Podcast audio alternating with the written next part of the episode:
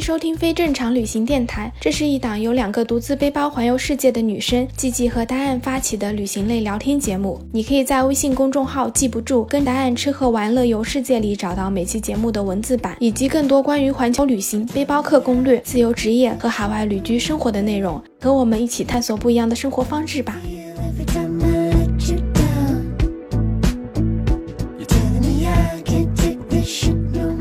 好，我是季季。我是达燕，欢迎收听非正常旅行电台，这是一档横跨南北半球的旅行播客，但用声音环游世界。今天这一期播客呢，终于要来跟大家聊聊，就是前面已经跟大家讲过的我这一次的五十天的旅行。然后第一站呢，想要先来给大家讲讲，就是我们觉得中间最精彩的，就是我这次去。西藏走的阿里大环线，慢慢的一集一集给大家讲吧，因为这次真的玩了超级多的地方。你都去了哪些地方？嗯，我这一次其实真的是走了蛮多地方的，因为其实西藏它阿里的那个大北线，就是它分了好几条，有北线、中线，然后整个大的环线。然后我这次去呢，就走了大的环线，从拉萨出发，然后去羊湖、珠峰，然后中间过了好多很漂亮的湖，然后去了那个马旁雍措、冈仁波齐，然后回来之后呢，又去了纳木错，就等于把西藏的最好看的那些圣湖、圣山全都转了一遍，基本上就是、哦这条线也是我觉得国内自驾旅行的那条路线上是最好看的一条。你去西藏这个阿里大环线，你都是自驾的对吧？对，因为这条线路其实你很难坐车，除了从拉萨到日喀则那边，它还有那个班车和那个高铁之外，其实大部分的地区。都没有什么车，如果你非要坐那种县城，然后或者是那种地方之间的汽车是有的，但是就可能你动不动就要坐上什么一天两天。我有知道从拉萨坐到冈仁波齐，就是很多人去冈仁波齐转山嘛，要坐两整天，然后车票还很贵，你那个汽车票六百块钱。那还蛮贵的，因为还只是在当地，感觉虽然西藏很大，因为要他开两天，就是整个阿里环线走下来，你差不多要走四千公里。那是非常多。对，它就是超级远，而且再加上阿里那边的路又不是很好，它基本上所有的路都是限速的，哦。就很多地方都是限速限到你都无法相信。大概限多少啊？有很多地方什么限三十、嗯然后大部分的地方，即使它那个路一个人都没有，因为很多地方其实可能你开几十公里、上百公里都是你一辆车都见不到的，嗯。然后路也很宽，但是它限速就限五十、六十这样子。哦，而且它那个限速是限到你中间没法超速，它会区间测速，好吧，就是你在这个检查站，然后你下车要登记，因为啊。基本上西藏很多地方你都要下车登记查边防证，然后他会给你一张票，票上写了你几点钟到这个站，然后你到下一个检查站的时候，你的时间不能超过几点，就比如说他规定这段路一百多公里你要开三个小时，如果你在三个小时之前到那里，你就是超速了，就等于你开不过去的，所以你会在路上见到好多人就停在路边，什么拍照、看风景，然后休息。呃，其实不是为了拍照和看风景，是为了等，不要超速，是吧？对对对，就是要等那个时间过去，所以其实就是要走很久很久。我们这一次走整个大环线，其实是走了十二天，中间还去冈仁波齐转了两天的山。但是是因为我们开车有两天的时间，其实是开的很晚的。早上可能七八点就开始开，开到晚上十点钟，就等于我们有两天时间是路上一直开车，一直开车。正常的话，其实你开不了那么久的，因为我们有三个人都会开车，所以我们就换着开。我有知道他们旅行社的那种阿里环线纯旅游，还不是去转山，他们就要走十四天，嗯，就等于这一条线走下来，其实就蛮费时间的，而且超级贵。如果你去参加旅行社的那种包团的，我看到稍微便宜一点的是什么一万四五这样子，这么贵啊？对，稍微什么豪华一点的就要两万多。那十四天一万四五，其实差不多一天都要一千块的样子。对，因为确实在那边的成本会很高，因为他们可能还是物资不够吧。简单来说，就是即使你在阿里的时候吃饭，一个番茄炒蛋至少要三十五块钱和四十块钱。这么贵啊？因为物资也比较缺乏，运过去都不方便。对，然后一个什么小炒肉、回锅肉就要六十块钱、七十块钱，就很贵很贵。天哪！而且这种都还是那种路边的那种什么停车吃饭，就是很简陋的小餐厅、川菜馆，都不是什么高级的酒店、好的餐厅。当然那边也没有，就是你越往北走，就是什么都没有了。那一个镇就是一条街，然后两边开了几个大货车司机住的那种小旅馆，然后小饭店。我们大概走了到第十一二天的时候，看到稍微大一点的县城，我们都震惊了，说哇，还有这么繁华的地方。就是那边物价真的很高，然后像我这次去的时候，已经算是因为疫情的影响，然后那边旅游的人就很少，所以相对来说就是住宿会便宜一点。但是那条线路如果正常是旺季的时候，住宿都超级贵。嗯哼，我们这次去冈仁波齐住宿，一晚上是一百块钱，然后双人间，那个房间大概就是两张九十公分的床。放下去，然后你就只能走道了，就已经没有任何地方了。然后那个床是直接抵到门的，这跟那种香港的重庆大厦的一样的概念。对，就是那种感觉。然后就一百块钱，然后那个老板跟我们说，现在是因为没有人，如果等到十一的时候，这样子一百块钱的那种标间都可以涨到四五百，就非常夸张。天哪！那我觉得就是，如果你自己忘记来拉萨游一圈，跟我这拉美玩好几个月是花的一样的多的钱了。嗯，其实拉萨还好一点，就是在阿里那边很贵，因为那边实在是太遥远了，就是物资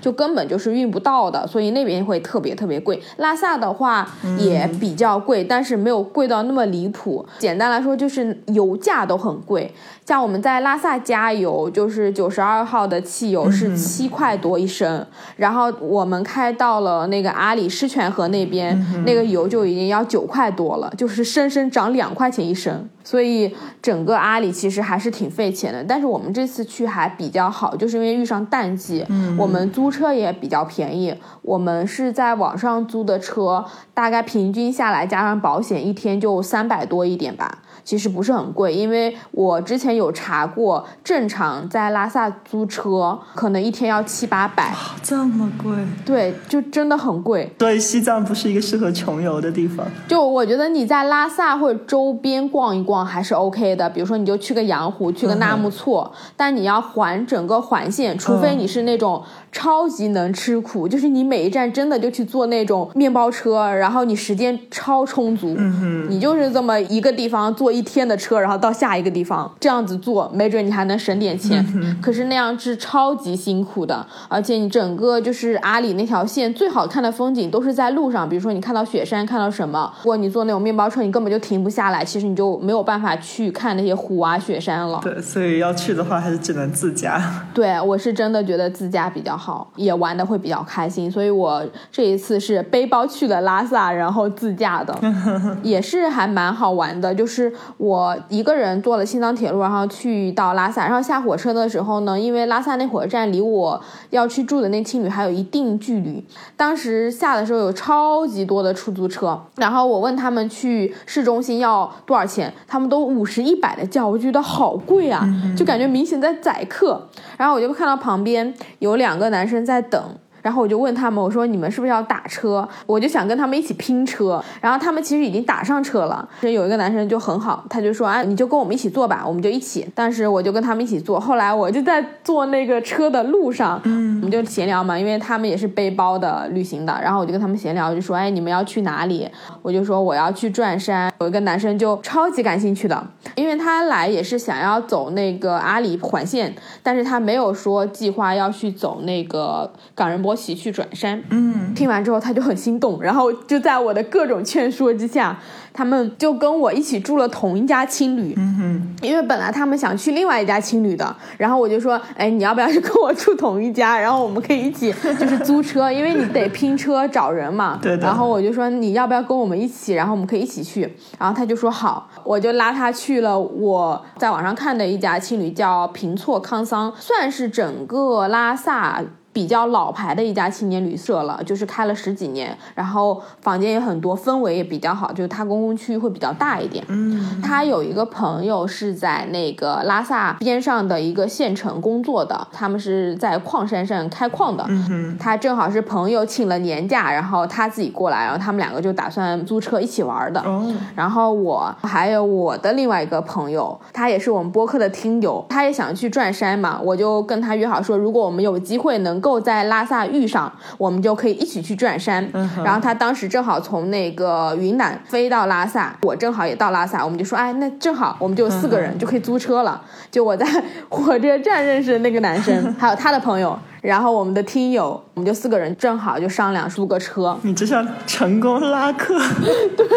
也是算是很有缘分吧，因为我们当时去到那个青旅里面，有好多好多人想要去那阿里的，很多人在那里等了好几天，就是想要等人一起拼车去阿里。因为你一个人的话，其实那个费用就很高，你加油啊、包车啊什么的，其实真的，你如果自己纯自己开，你也开不下来，就是每天都要开几百公里以、上千公里，太累了。对，所以其实如果比如说自己一个人去旅行，到那边青旅，应该还是比较容易找到搭子的吧？因为如果你说很多人都想去这个路线的话，嗯，对，其实还是比较容易找到的，只是可能中间会有一些人的那个行程会不一样。嗯我去的时候，很多人都是只想走阿里那条线，但是他们没有想去转山，因为转山确实比较辛苦，而且你就得在冈仁波齐那个地方停两天，因为转山至少要两天，可能你还要休息的话，你还要待三天，所以就不一定你的行程会完全一样，但是是确实很多人要走那条线路的，就你去的时候其实是可以拼到的。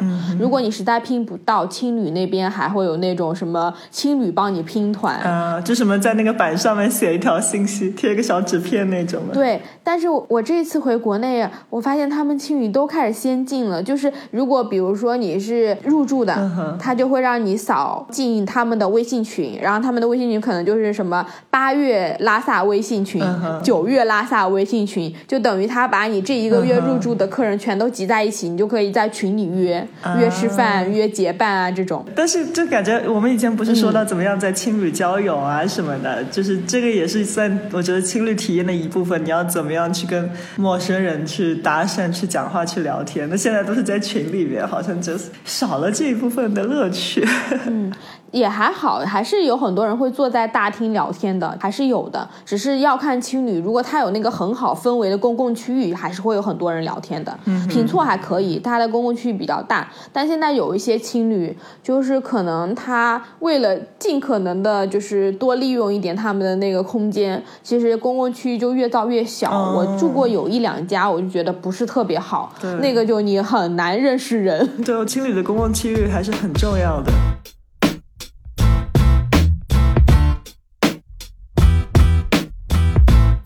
讲回到阿里路线，然后我们当时就在那个拉萨租了车，租完车之后，我们就大概商量了一下路线。我在火车站认识的那个男生。他是做了很详细的攻略的那种，他是有一个 Excel 表格的，就是已经写好我们今天从哪里到哪里，然后要怎么怎么样。然后我就说啊好，哦，那我们就听你的。我跟那个听友，他姓卢，我就管他叫卢哥。我跟他就是我们两个唯一的诉求就是我们要去转山。嗯，然后我们后来还成功的忽悠了这个火车站的哥们儿，跟我们一起去转了山。主要是遇上这几个人都非常非常好说话，就脾气都很好，然后就每天就是出发前就定一下，哦，今天要走到哪里，然后住哪里，然后就大家在手机上就找，然后就定，就很轻松。所以我们当时在拉萨也准备了一下，因为你去那边的话，有两个东西是你必须要准备的，一个就是你必须要去办边防证，嗯因为阿里整条线基本上可能有一半以上的地区都是要查你的边防证的，比如说你要去那个珠峰那边，怎么办呢？边防证，你可以直接去到那边直接办吗？全都是要统一在拉萨办。拉萨有一个叫边防证办事大厅的，就你在地图上搜一下，然后就拿着你的身份证、去那边办就可以了。建议就是大家稍微早一点去，因为排队的人还是比较多的。虽然他们办那个证的速度其实是超级快的，你就把那身份证拿给他，他们就会问你说你要去哪些地方。我的建议就是你跟他说你每个地方都要去，因为你也不知道你到时候会去哪。嗯，他会给你发一张纸，纸上会写你这一次要去哪些哪些地方，那你全都去，他要给你盖多少个章啊？不是盖章，他就会帮你把这几个地名都打在你那张纸上，就证明你全都可以去通行，嗯，所以这样就比较方便。不用网上预约好，直接拿证件去就可以了。对，直接拿证件去就可以了，只是可能要稍微早一点，他也没有办法网上预约，因为很多人在门口排队。我当时去的时候，因为淡季，然后我们也是早上可能九点半还十点左右去的吧，就已经排到就是他那个办事大厅外面排了很长，就还好他办证的速度非常快，因为就打一张纸嘛。对，还有一个就是我们当时就是拿完车之后，我们就去买了一些吃的，去超市啊买了水啊、零食啊什么的。因为到后面发现，就是阿里这一条线上，你大部分时间都坐在车里，你就会 忍不住要吃东西。再加上可能你过了日喀则之后，日喀则是一个很大的市，就是还是有很多商店什么的。你过了那里之后，你再往其他地方走，都是那种什么村口小超市、嗯村口小卖部的那种感觉。就已经很难买到那种像样的你觉得可能好吃的食物了。所以就是在日喀则、在拉萨要准备充分。对，而且到后面就是物价会越来越高，你就是眼睁睁的看着那个物价一直往上涨的那种。对，其实阿里整条线平均海拔都在四千以上，很多地方都是四千、四千五、五千多，所以有一些可能会有高反的，他们还会买那个氧气瓶。其实我们也有带，就是我们也有买了五六瓶那种小的那个氧气瓶，然后放在车上，防止万一就是出现那个高反，嗯，有用到吗？都没有用到。可能坐在车里，因为也还好，就是呼吸平缓。如果要走路什么会累一点。嗯，其实我觉得这个真的是看个人体质，就可能这一次我遇到的小伙伴都属于那种没有高反的，因为我在那个青旅的时候，我房间的有两个女生就是高反超级严重，然后她们就在拉萨住了好几天都没有缓过来，因为通常会建议你到了之后先在拉萨住几天缓一缓嗯，对，确定自己没有高反的时候，你再去，因为到那边就是你再回来都很麻烦，就是大部分人都包车去的，你想要自己回来，你可能都没有车回来，因为他不能开车单独把你送回来吧，所以就建议大家先缓几天，确定自己 OK 了，然后你再一点点往前走。然后还有遇到好几个女生，她们是去到珠峰那边，然后就回来了。所以高反挺难受的。对，很难受。这次算是运气好吧，就是碰到几个都是完全没高反，然后我自己也是一点事情都没有。当然也可能是我之前一直都从青海、甘肃那边，其实海拔都有三千多、四千多，对，你已经适应了。可能真的是适应了。嗯哼，然后我们还买了登山杖，因为我们是要去转山的嘛。然后转山的话，就是爬山很累，所以还要买登山杖。还有就是一定要带防晒霜，真的高原太晒了。嗯 那肯定。而且紫外线特别强吧，那里。对，而且强烈建议大家买帽子。我去的时候是八月多，你走到阿里那边，我都已经穿上了羽绒服、毛衣，穿两条裤子在珠峰上。哦，这么冷。超级无敌冷，嗯然后那个风大到你就感觉自己不戴帽子，你应该会被吹到偏头疼的那种。天哪！哦，你说的就是那种冬天的帽子。对，因为本来你说太阳很大，我以为是要戴那种太阳帽，然后在想太阳帽这风一吹，你要么就是戴那种渔夫帽，然后有个绳给拉住的那种，然后其实你直接戴冬天的帽子都可以，嗯你还可以戴手套，就戴那种薄的手套，因为整条阿里的线真的都很冷，我大部分时间都在穿羽绒服，这样。对，就把冬天的那一套带上。我是九月初去的嘛，只是九月初的时候你不需要穿到那种厚羽绒，你带一件轻薄的羽绒服去就可以了。嗯反正就是保暖很重要，而且我们去珠峰的时候，我是已经穿了两条裤子了。就是真的太冷了，然后盖的被子还超级冷。一会儿讲珠峰的时候还可以再讲。所以就是我们把这些装备都准备齐了之后，然后就开车，然后我们就出发了。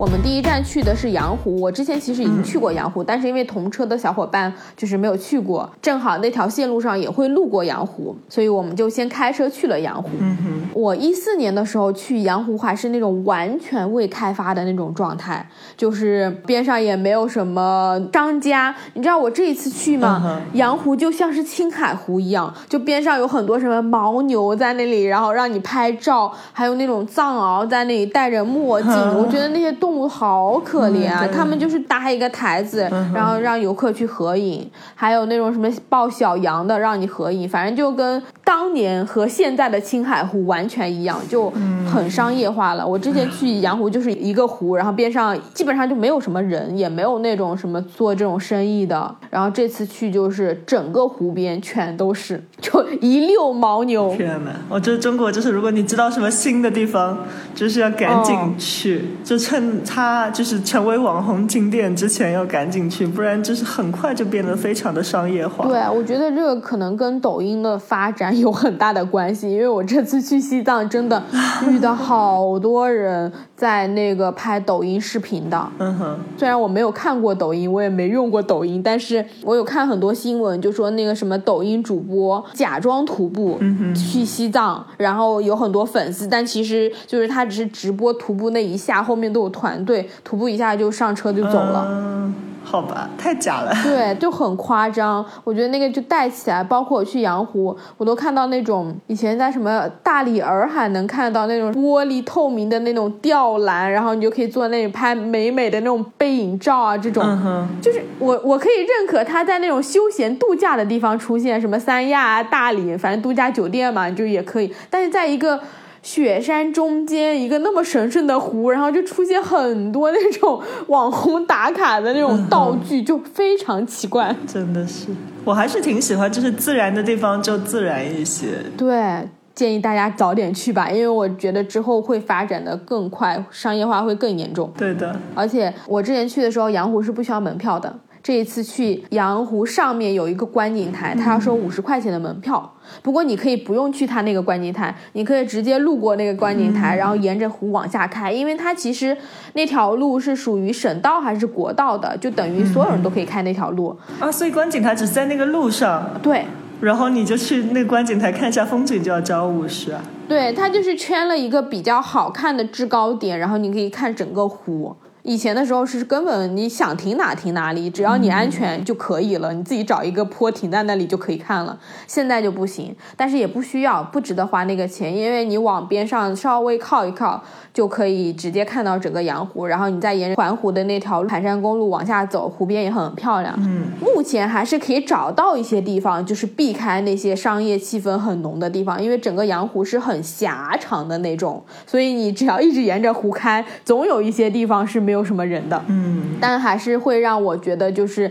嗯，有一点觉得很遗憾，就是感觉哦，真的商业化好严重。可是确实是因为这些当地的人真的是可能太穷了，就是没有那么先进的这种保护的意识啊，旅游开发的意识，所以。就希望能够有一些让他们更好的挣钱的方法，而不是要用这种很影响整个风景、破坏整个就是环境的方法去挣钱，对吧？对，我是最近也是看一些帖子，就是很多那种、嗯。可能一开始某个景点火了，是因为某个摄影师的一张照片，比如说拍到那个拉着那个水牛过河啊，或者竹筏或者撒网啊这种，或者有那种早上的晨曦，然后有那种烟雾火气，然后后来现在就也是都形成了一个产业，然后比如说你去一个地方，嗯有那个烟火气，就是他们有人就专门在抖那个灰尘，对，就专门有人抖那个灰尘，然后让你拍出来的话，就是有那个烟火气，但都是很假的。然后就几十个人游客就蹲在那边拍，哦，对对对对对，感觉失去了这个摄影作品本身的意义，只是哦，因为一个摄影师拍了这样的照片，然后所有的人都去这样子交钱让别人造出一样的人工造出一样的气氛，然后去拍一样的照片，有什么意思呢？我觉得。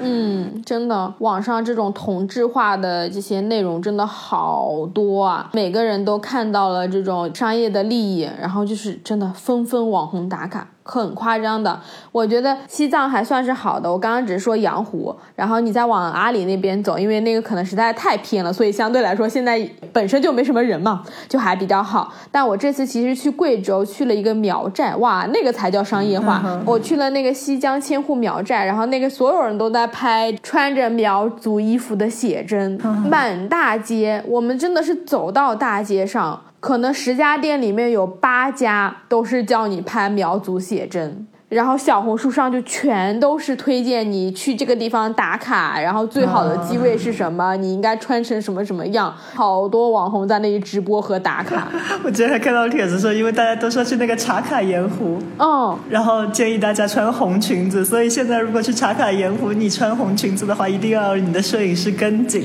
不然可能两分钟以后摄影师就根本找不到你了，因为一眼望去都是，都是红裙子。对对对对，哦，全是红裙子，几十个是上百个对，我觉得这个真的超级夸张的。唉，不说了。嗯，说回到这个阿里旅行，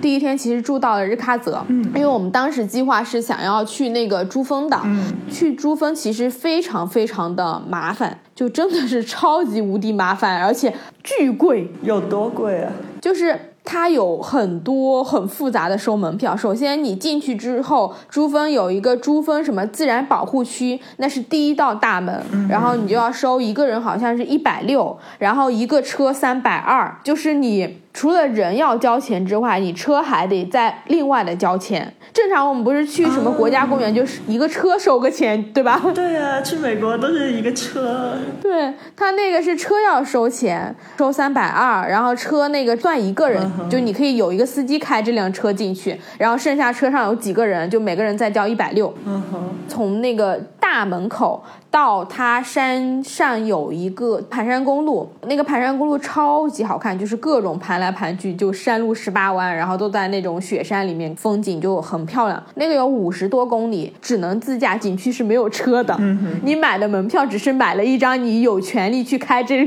条路的门票，嗯，所以你还是必须得自己开车，或者你在日喀则那边包一辆车，租一辆车，然后开过去。在日喀则就有比较多专门去珠峰的团，嗯，就如果大家只是想去珠峰，其实可以直接从拉萨坐一个高铁坐到日喀则，然后从日喀则再包车，会比你从拉萨包车会便宜一点，因为那个就离珠峰很近了嘛。嗯嗯，然后你这样子进去之后，会到里面的一个停车场。里面的一个停车场就是停你自己开进去的车，然后你要从那个停车场再上珠峰，你还要再买一百二十块钱的门票。还要再买门票。对，那个就是一个景区的那个大巴车，所以我很不能理解前面那个门票到底在收什么，真的就是收修路费。所以前面那个门票就进去以后，只有那条路可以开，但是那个条路也不能去其他地方，就只能去那个珠峰大本营。它算是说珠峰自然保护区，就你可以去珠峰大本营，嗯还可以去看一下别的山峰，就是它还是有几条路。嗯，对，所以其实这样子等于你每一个人光是这些门票钱，你就已经是三四百了。嗯然后再加上你要包车去珠峰，就比如说你从日喀则包车，或者你自己再租车。当时在日喀则也住了一个青旅，然后我问了一下，那个青旅里面就有好多人直接是拼团去珠峰大本营的，好像是五百一个人，所以就等于你出一趟珠峰，光车程费就小一千了，车程加门票。真的很贵。然后你去了珠峰之后，珠峰大本营的住宿全都是当地的藏族族人，是在珠峰山脚下的一个村子，只有这个村子的人，他们才有权利在那个大本营上搭帐篷，然后经营。然后他们那种帐篷是那种很大很大的黑色的那种大帐篷，就支起来，里面可以架很多那种大通铺，上面是没有其他的床位，其他那种什么标间，就全都是大通铺，然后一排一排的大帐篷，然后每个帐篷都有编号，比如说什么一、二、三，好像有五六十个帐篷，还是六七十个帐篷。大通铺是八十块钱一个人，就是规定的价格。当时我们去住了一家，然后是一个小姑娘，那小姑娘叫那个卓玛，然后那个卓玛就带我们去她家的那个黑色的帐篷，然后走进去之后，她就跟我们说，这个是二人间，这个是三人间。我就说啊。你知道吗？他所谓的二人间和三人间是什么样子吗？嗯什么样子？就是二人间和三人间之间挂了一个窗帘，啊然后三人间是没有隔间的，三人间就是一个大的那个，有点像是东北的炕，但他们是木板搭起来的嘛，就帐篷里面也搭不了然后大概可能有三米宽这样子一个位置，然后放了三床被子，中间也是没有隔间的，这就是他们的三人间。然后旁边放两床被子的地方，然后就是两人间。好吧。那中间还有窗帘隔起来，就是你们跟其他陌生人之间还有窗帘隔着。就是三人间中间是没有的，三人间就三床被子。嗯哼，那其实我还住过那种更大通铺的，嗯 就是在那个阿根廷爬山的时候，然后有嗯时候山顶会有一个小屋嘛，然后你进去就是十个人，就中间没有任何隔的。哦，但是那种是你会自己去带睡袋嘛？对对对对，嗯，所以西藏那边它就是床铺什么都有的，对吧？所以你自己其实什么都不用带。对，因为你去珠峰上，你也不可能自己带床被子去啊，除非你是专门买那种适应这种什么零下十几度的睡袋、帐篷，然后在那里搭。但是我没有见到过别人搭帐篷，除非可能是那种登山队的，嗯哼，其他的游客也不会在那里就是这么冷的地方，然后带着这么多装备上去，所以基本上每个人都是住在那里的。那所以帐篷里面暖气什么都还有没有，没有？那晚上不是很冷吗？超级冷。我去的时候九月份，我们都是穿着羽绒服睡觉的。他就每人只给一床被子，然后一个枕头，然后那个被子是那种很厚、很严实的那种棉花，其实它不保暖，因为只有有空气羽绒的才保暖，就是压得你超级重，但是不保暖。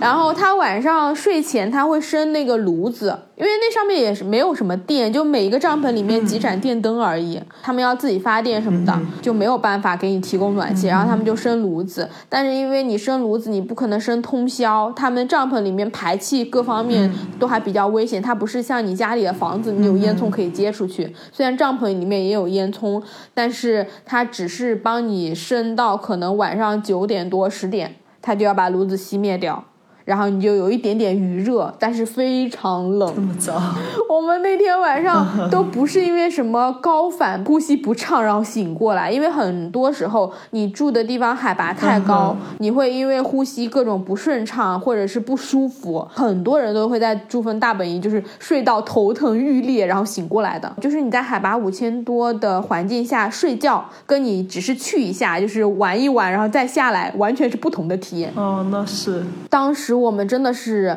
晚上，就是我感觉我都缩成一团了。后来第二天起来问旁边就是一起自驾的几个人，他们说冻死了。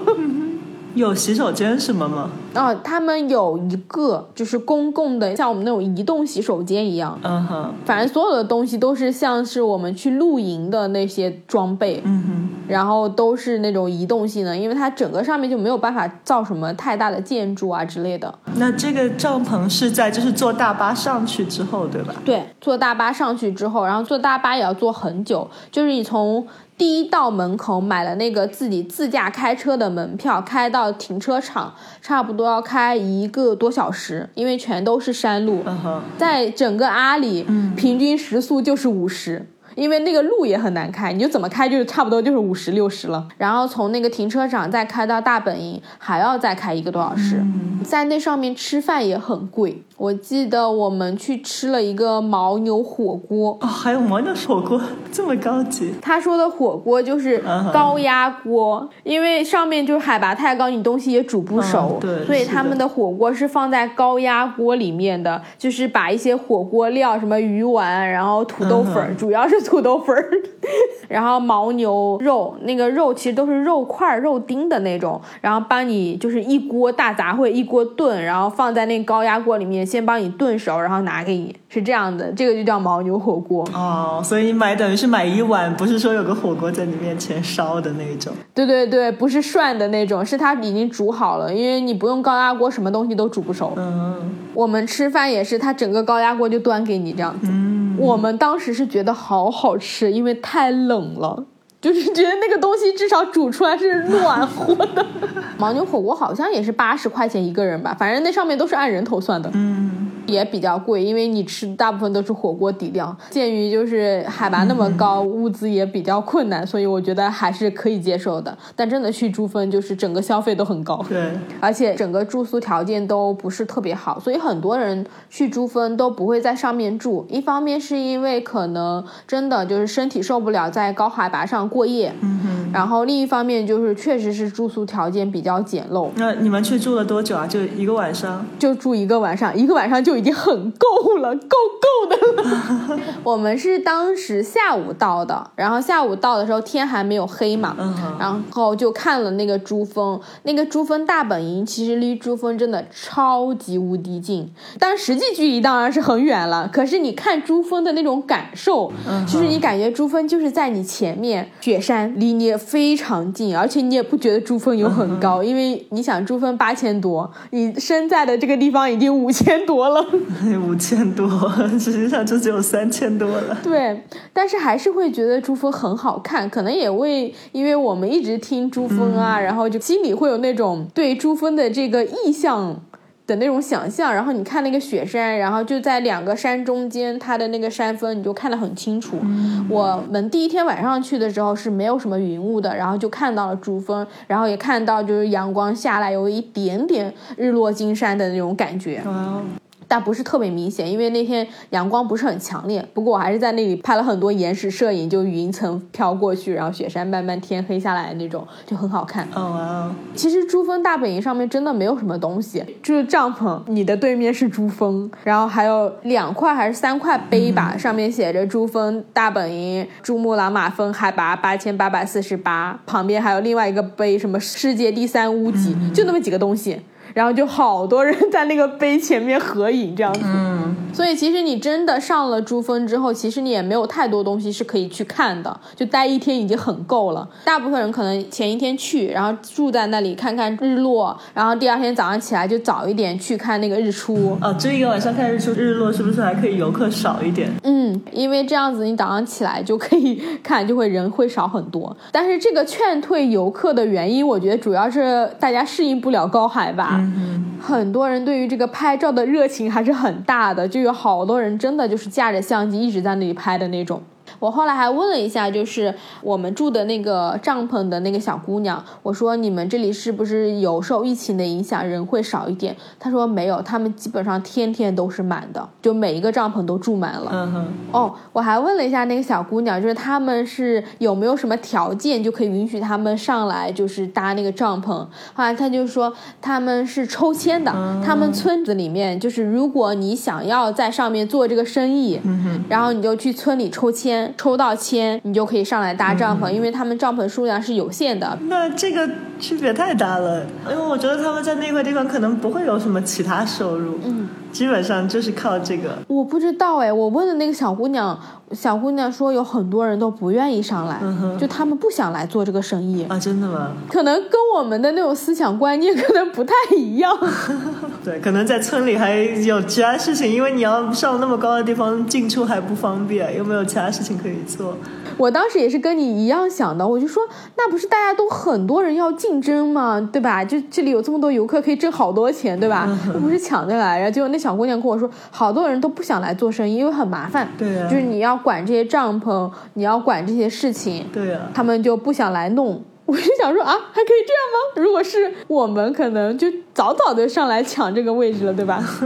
然后当天晚上我们计划就是拍银河，在那个西藏那边，其实天黑的还比较晚一点点，在珠峰上会稍微早一点，就海拔高了嘛，会早一点。但是你要等到完全的黑透的话，也要晚上十点多了。然后晚上十点多的时候。真的超级无敌冷，我当时我们几个人已经冻得不行了。就在那边是没有什么信号，然后也没有什么电，你也没有什么娱乐，你手机也不能充电，你就还得省点电用。所以等于我们吃完晚饭，你坐在那就已经没什么事情可以干了，然后大家就坐在那里等天黑。等天黑的时候，几个人就已经快冻死了。然后我们就说要不要出去看一眼，要不要出去看一眼，就是因为外面就更冷，虽然帐篷里面冷，但是至少它挡风嘛。然后我们就后来实在是觉得来都来了，鼓足勇气穿上了所有的衣服，然后拿着相机去外面拍照。但是那天晚上其实有很多星星，可是云层还是比较厚的，所以我们其实是没有看到那种非常非常明显的银河的。照相可以拍出来，可是银河星空的摄影，你就要在那里等很久，因为它要长时间曝光。嗯，我当时架完那个相机，我拍了几张，然后旁边那个哥们儿就说：“我们走吧，不拍了，别拍了，太冷了。”因为真的狂风，然后你手都不想拿出来去摁那个按钮，你就感觉你整个相机就跟个冰砖一样。哦 天哪！哎，不是有那种远程控制的那种吗？有远程控制，但是因为其实是一片漆黑的，你根本就不知道你现在对的是嗯山还是星星。最好看的拍星空的是你带到一点点山，然后上面是那种整条银河过去嘛。对的但是你想要对那一点点山，对，你就要一直以调你相机摆的那个角度，嗯哼，因为你不知道你这一张按出来那个山对到了多少，因为你眼前就是全黑的。嗯，所以等于你要先拍一张，然后看一下这个山大概什么位置，然后再去调一下相机，再拍第二张。所以就是在一直校准，裹着衣服，然后瑟瑟发抖，在寒风中，就是真的超级好笑。就拍完之后，我们就说走走走，回去回去回帐篷里面。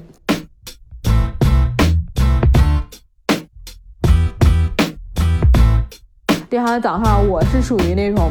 很想要去看日出的那种。不过还好，在珠峰上你不用起那么早，七点半、八点起来就可以，因为那个时候才刚刚日出。真的吗？呃，我以为一般就比如说你夏天如果日落很晚的话，日出就会很早，就那种白天会很长。他们那上面就是太黑，可能太阳升到那里就哦，可能因为很很高。对，然后大概是七点半、七点，反正我是比较早出去，结果全都是云，我只看到了一点点山尖，接下去就开始变成云越来越多，越来越多。大概等了半个小时之后，我基本上就放弃了。等我们要走的时候，整个珠峰就完全被云层盖住了，就跟要下暴雨一样，就什么都看不到。所以就我们等日出，起了一大早，吹了一个冷风，然后等了一个寂寞。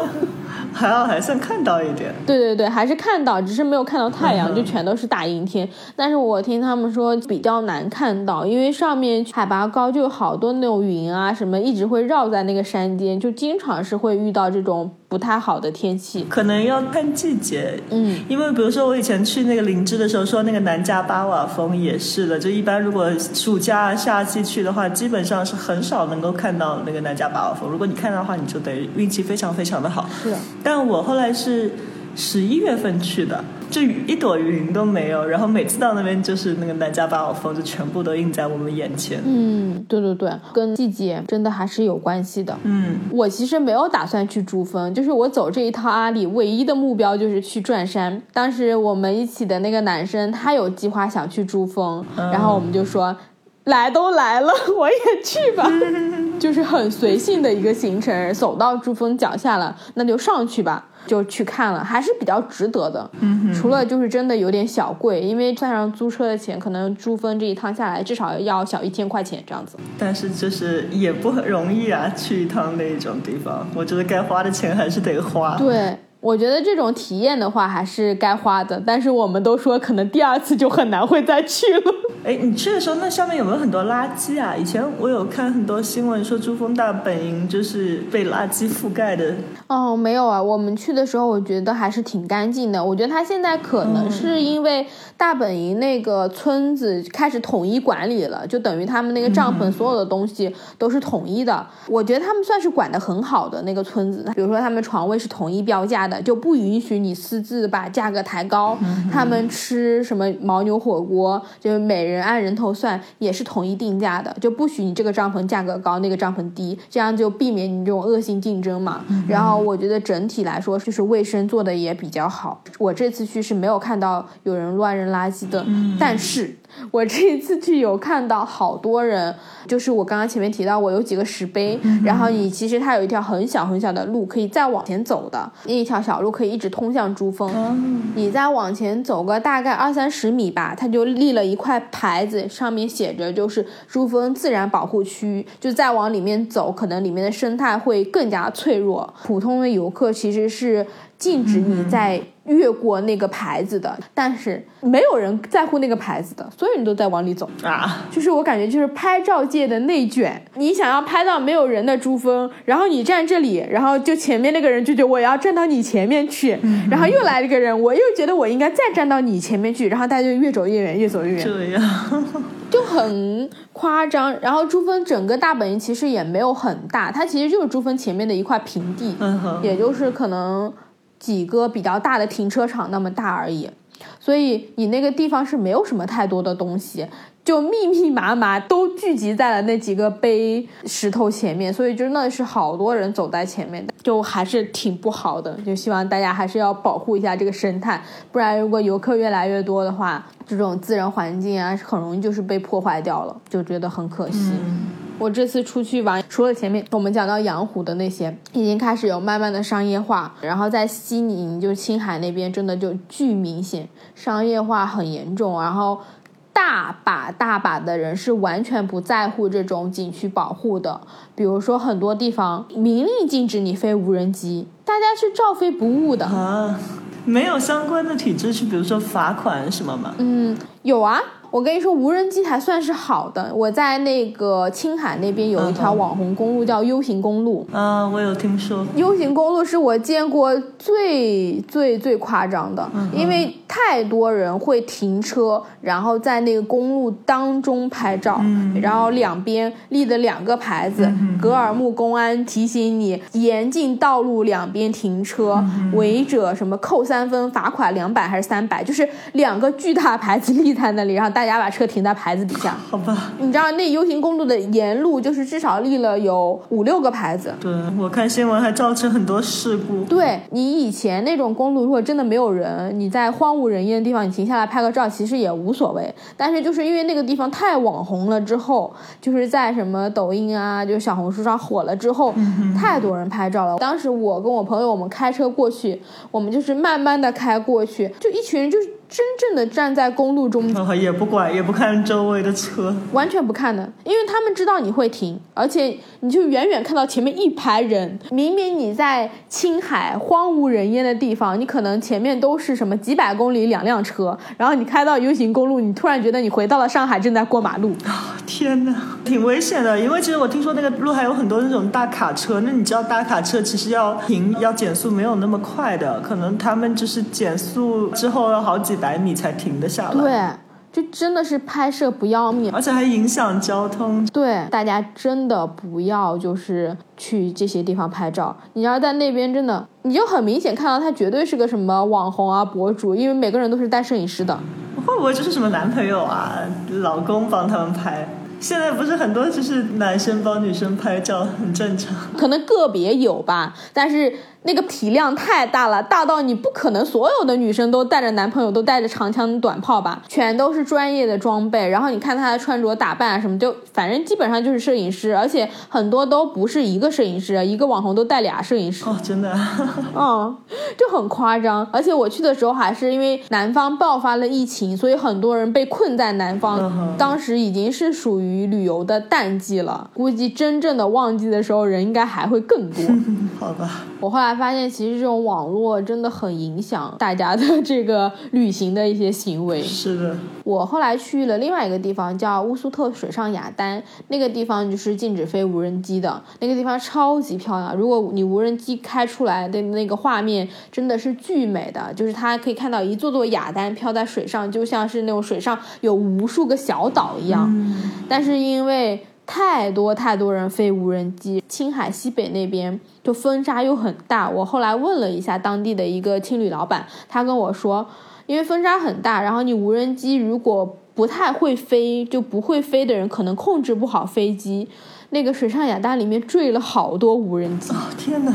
然后后来景区就禁止他们飞无人机了。其实那个景区里面牌子贴到处都是，但是我去的时候还是有很多人在飞。对我去过有些地方，就是因为是有很多鸟啊或秃鹰啊什么，如果你飞无人机是非常会影响到鸟类，所以他们就禁止飞无人机。哦，还有其实无人机是会有很大噪音的，就是这些噪音可能会给动物造成很多的困扰。对或者有很多鸟类会以为这个无人机其实是另外一只鸟或者一个同类，然后他们就会好奇，那可能你无人机飞到旁边就会破坏他们的那种沟通啊，或者就甚至是伤害到一些鸟类。嗯，这个我还确实没有听过，不过确实还是要谨慎一点。如果真的是景区有不让飞的，我觉得还是要遵守这些规定的。嗯，好像大家有一种氛围，就是你看他也没有在遵守，那我也不遵守。总是要有一些人先开始做这件事情，才慢慢的这个氛围会好起来。对如果真的像你说的，就是鸟类这些，那可能会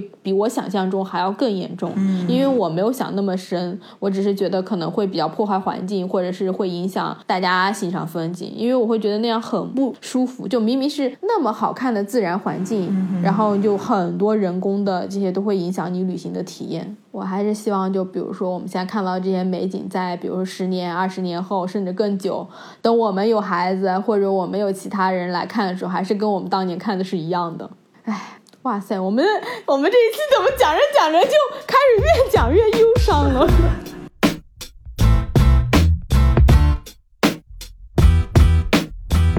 我还想讲一点，就是我当时在珠峰的时候，啊，你说，就是你看到珠峰的时候，还是那种很有心潮澎湃的感觉，你就感觉你看到了世界上最高的雪山、最高的山峰。然后我当时就很好笑，我就打了个视频电话给我爸爸。哦，你还能打视频电话那里？对，珠峰上因为他们有那大本营嘛，就珠峰大本营是有信号的。嗯，然后我就给我爸发了个视频电话，我就跟我爸说：“爸，你快看！”我就超级激动，你会看前面就是珠穆朗玛峰。然后我爸就问我说：“这是真的吗？这是不是图片？”我爸以为我爸以为我跟他视频，给他看了一张图片。就超级好笑的，因为我这次出去玩，我只是跟他们说我要出去玩了，然后他们也不知道我去了哪里，然后我也不是每天都在更新朋友圈，因为去了西藏之后，就很多地方都没有信号了，我就不没有每天都更新，然后我就给我爸发一个，因为我觉得就是看到真的是让我觉得很激动的风景，就想要给我爸爸妈妈看一下，然后就给我爸看，我爸第一句话说啊。这是真的吗？是不是图片？啊，我就笑死了。然后我就转给我爸看，我说这是真的，你看前面那么多人在拍照，都是真的人。因为我觉得这个地方真的不是所有人都有机会去到，对对对，所以真的是去到那边可能 就觉得像那么不真实。嗯，是的，我其实大部分时候出去玩，我都不太会跟我爸妈报备什么我要到哪里去了，最多就是我出发了，然后大概会去哪里，给他讲一个大概的，但是我不会每天都跟他们联系。但有时候看到那种让我觉得特别很值得的地方，我就会。跟他们说一声，说啊，我到哪里了，然后给你们看一看，这样子。有时候还是会有那种想要跟比较亲近的人分享这种美景的时候，嗯，就觉得在珠峰的时候是我还蛮感动的，就看到那个日出日落的时候，突然就觉得那么大一座雪山，以前都是在电视上、在书里看到的，然后就真实的存在在你眼前，就还是会有很不一样的。虽然珠峰客观来说就是那么一座山峰，上面也什么都没有，嗯，但是人的那种体验还是不一样，就感觉自己好像完成了一件事情的那种感觉。是的，差不多，这就是我们这一期的播客了。今天就先给大家讲一下我这趟西藏旅行的一个开头。大家如果关于什么珠峰啊或者西藏旅行有任何问题的话，也可以在底下给我们留言。不留言的话，也可以帮我们转发、点赞、评论一下。那我们就下周六的时候继续闲聊全世界吧，拜拜。拜拜。